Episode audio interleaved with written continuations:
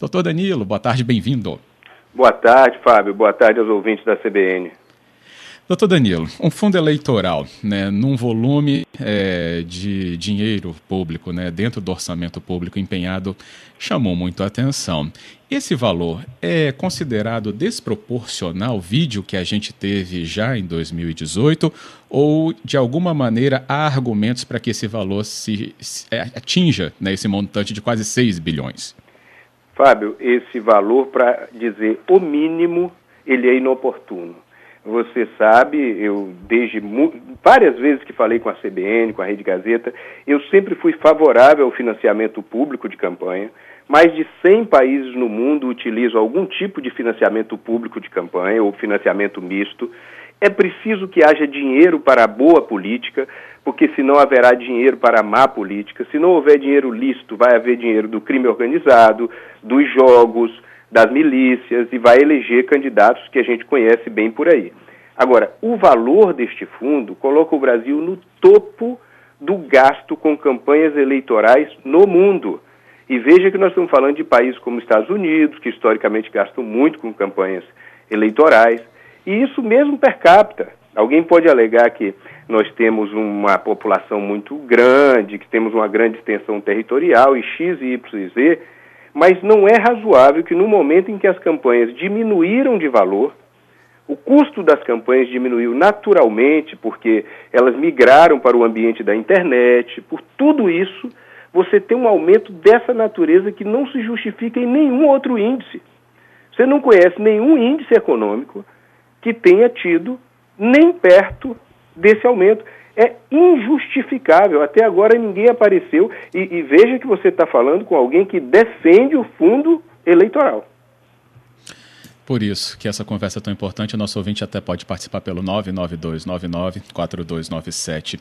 É, e chama atenção, é, e é o que é até traduzindo num termo mais popular, pegadinha dele ter sido incluído dentro dessa LDO, para que, né, dentro dos argumentos, a aprovação dela que é necessária acontecesse, né, ou pelo menos com a discussão necessária e a aprovação seguinte, mas o fundo pudesse passar por outro tipo né, de caminho para ser então discutido com esse valor. Essa pegadinha ficou muito mais clara depois desse movimento todo, doutor Danilo? Ou né, ainda está muito né, nebuloso esse caminho que teve trâmite desse fundo? Olha, Fábio, eu diria até para você o seguinte, que como isso é uma parte de gasto público, isso vem das emendas parlamentares, das emendas de bancada, esse valor, é, é até razoável que isso esteja dentro da LDO, da Lei de Diretrizes Orçamentárias. Agora, que se votasse o destaque, houve um destaque, foi proposto um destaque pelo Partido Novo, foi votado e foi rejeitado. É, então é preciso que a população saiba disso, porque há alguns deputados que justificam assim, não, eu votei porque tinha que votar a LDO, ela era muito importante, e se não votasse a LDO a gente perderia recursos. Não é bem assim. Houve um destaque para votar só a questão do fundo em separado. É, e, e isso foi vencido. Então, os, os, parlamentares que fossem contra o fundo teriam que aderir ao destaque e teriam que até obstruir, fazer o que fosse necessário fazer. Imagine você que foi tratado como se a LDO fosse a Bíblia. Quer dizer, tá, não, tá dentro da LDO, tem que votar, porque. E se ao invés de seis fossem 20, 50, 80 bilhões, ia votar do mesmo jeito? Só porque estava dentro da LDO? Quer dizer, isso é inacreditável que no momento da informação que nós estamos vivendo, com a informação uhum. aberta, com as sessões abertas, esse tipo de coisa ainda ocorra. Volto, eu preciso fazer essa ressalva, para mim é importante. Eu sou historicamente um defensor dos políticos e da política. Só tem mudança por meio da política. Todas as vezes que a humanidade tentou fazer mudanças fora da política foi um desastre. Mas esta não é a boa política. Claríssimo, doutor Danilo Carneiro conosco, conversando então aqui no nosso cotidiano, doutor em Direito, professor universitário e juiz eleitoral. Quais as regras do fundo eleitoral, doutor Danilo, que você pode nos explicar? Ele é dividido né, igualitariamente entre as legendas ou tem proporcionalidade igual né, às bancadas? Um, ele tem uma proporcionalidade prevista que 2% desse fundo ele é distribuído igualitariamente entre todas as legendas, independente de qualquer coisa, ele é distribuído. 35% vai para os partidos que tenham pelo menos um representante eleito na Câmara, né? se você levar em conta essa proporção obtida na última eleição, 48% são divididos entre as legendas de acordo com a bancada, com a quantidade de representantes na Câmara, e 15% de acordo com o Senado. Com esses números, eu fiz um cálculo aqui rápido. Você pode pegar, por exemplo, dois partidos que foram os mais significativos na última eleição, o PT e o PSL, é, eles receberiam cada um mais de meio bilhão de reais. Dois partidos, cada um, mais de meio bilhão de reais. Isto, e, e, e não veio acompanhado de uma explicação razoável. Se você pegar os gastos de campanha de 2018 e de 2020, nada justifica um aumento desta proporção. Num país, volto a dizer, com múltiplas carências, no momento de juntar recursos e juntar forças para vencer essa questão da Covid e outros desafios de pobreza, desemprego. Quer dizer, é um descaso, Fábio, que eu diria para você o seguinte: é preciso encontrar os responsáveis por essa jabuticaba e identificá-los, porque não pode ficar uma coisa sem nome. Está anônimo. É, veja só, ninguém concorda com isso, uhum. mas o problema está aí, está posto. Se é. você perguntar individualmente, ninguém vai concordar. Eu fui favorável ao fundo anterior, sempre disse, né? Até ali o valor de 2 bilhões num país com um PIB como nós temos aí na ordem de trilhões. Isso, se bem distribuído e usado para a boa política, pode trazer até mais dinheiro e mais recursos. Né? O fundo eleitoral teria que ser um multiplicador de riquezas a ideia. Agora, num país como o nosso, com 35 legendas, 33 com representação na Câmara, é, a gente precisa resolver em definitivo essa equação entre dinheiro e política no Brasil, ou a gente vai ficar patinando para sempre. É, pelo visto, realmente esse caminho não parece estar é, próximo a uma decisão mesmo, doutor Danilo. Vou até esticar um pouquinho, né, não é o tema prioritário, mas não deixa de estar envolvido, porque ao mesmo tempo caminha né, discussões aí sobre até alteração do sistema político-eleitoral, né, em relação já se falar distritão, se falar em semipresidencialismo, tem esse ingrediente aí do fundo eleitoral que realmente está intragável é, em relação à repercussão na sociedade. Ou seja, o ambiente está tá, tá, tá, tá contaminado para transforma transformações num ambiente de pandemia ainda, né? Pois é. Veja, até em voto impresso nós estamos falando. Veja assim, aqui, aqui, aqui momen que momento duro nós chegamos. As mesmas pessoas que se dizem contra o voto, contra o fundo eleitoral, são a favor do voto impresso, que trariam, trariam a despesa de mais de 2 bi por eleição para o Brasil. Seria um retrocesso brutal esse, esse voto impresso. Aí você soma tudo isso, a gente está vivendo um momento do achismo, das conversas de WhatsApp, da conversa de boteco. Fábio, como dizia o Humberto Eco, os especialistas perderam o protagonismo. Uhum. O cidadão faz doutorado em algo e ele vai para um, um grupo de WhatsApp e as pessoas discutem de igual para igual, todo mundo virou especialista em todos os temas. Isso é muito perigoso, porque a gente vai trazendo esses ingredientes que você está colocando aí. Dia desses eu estava num restaurante e ouvi alguém falando sobre distritão e, e, e voto distrital, mas tanto absurdo.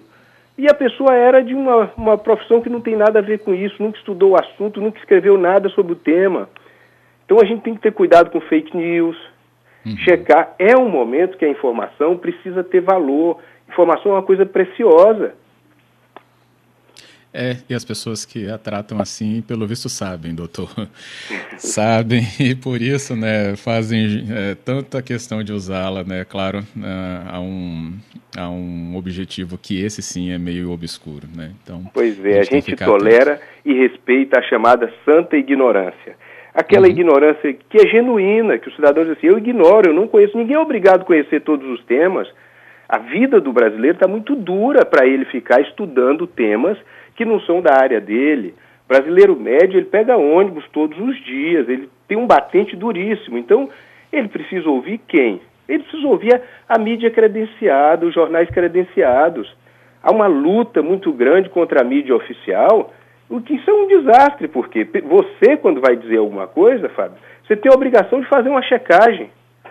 Porque você tem endereço, você tem um emprego, você trabalha para um grande jornal. Agora imagine você, qualquer doidinho coloca uma coisa no WhatsApp e isso ganha uma dimensão absurda sobre eleições, sobre fraude. Nunca se provou uma fraude eleitoral no Brasil, nunca se provou uma fraude eleitoral com urna eletrônica. Uhum. Antes da urna eletrônica, isso era comum. E a gente continua distribuindo isso pelo WhatsApp. É, tem.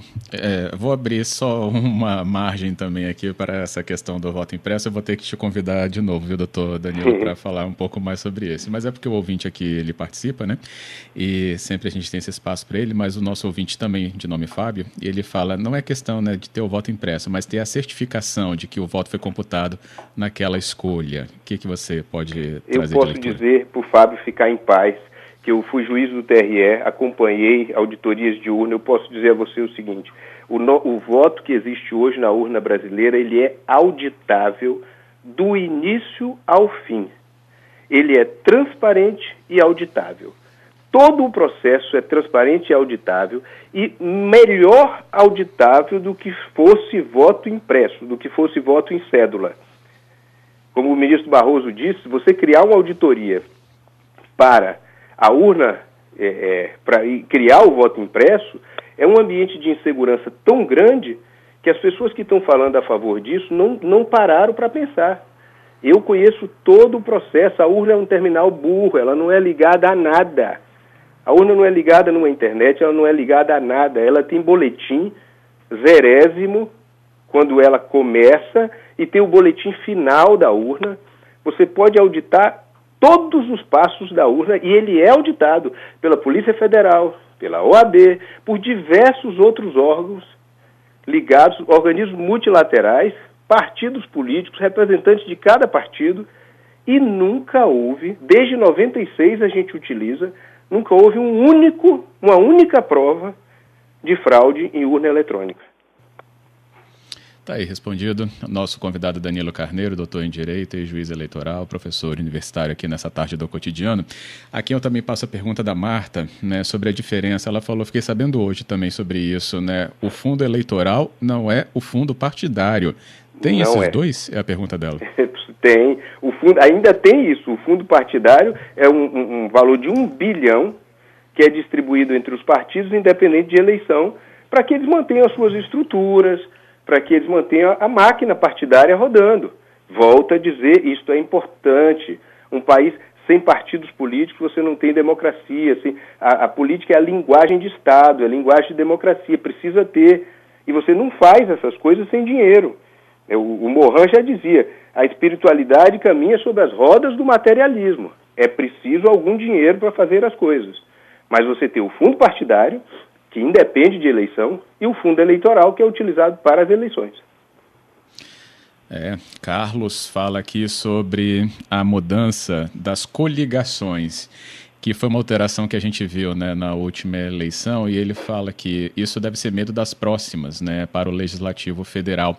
Se não tem aí um temor sobre isso, o fim dessas coligações, porque mal entrou em vigor e a gente já está vendo projetos para mudanças. E aí, doutor pois Danilo? É. Pois é, essa questão das coligações proporcionais que causava aquelas perplexidades no Brasil de, de um deputado que elegia né, aqueles efeitos tiririca, aquelas coisas todas, né? Uhum. Acho que ficou um pouco mais racional. E, e a, a, a especulação aí do ouvinte pode ter lógica, certamente. Ótimo.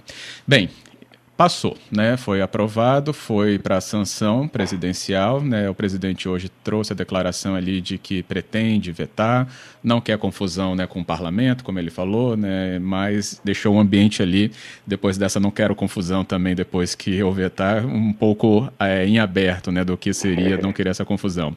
É, mas o Congresso pode derrubar esse veto depois?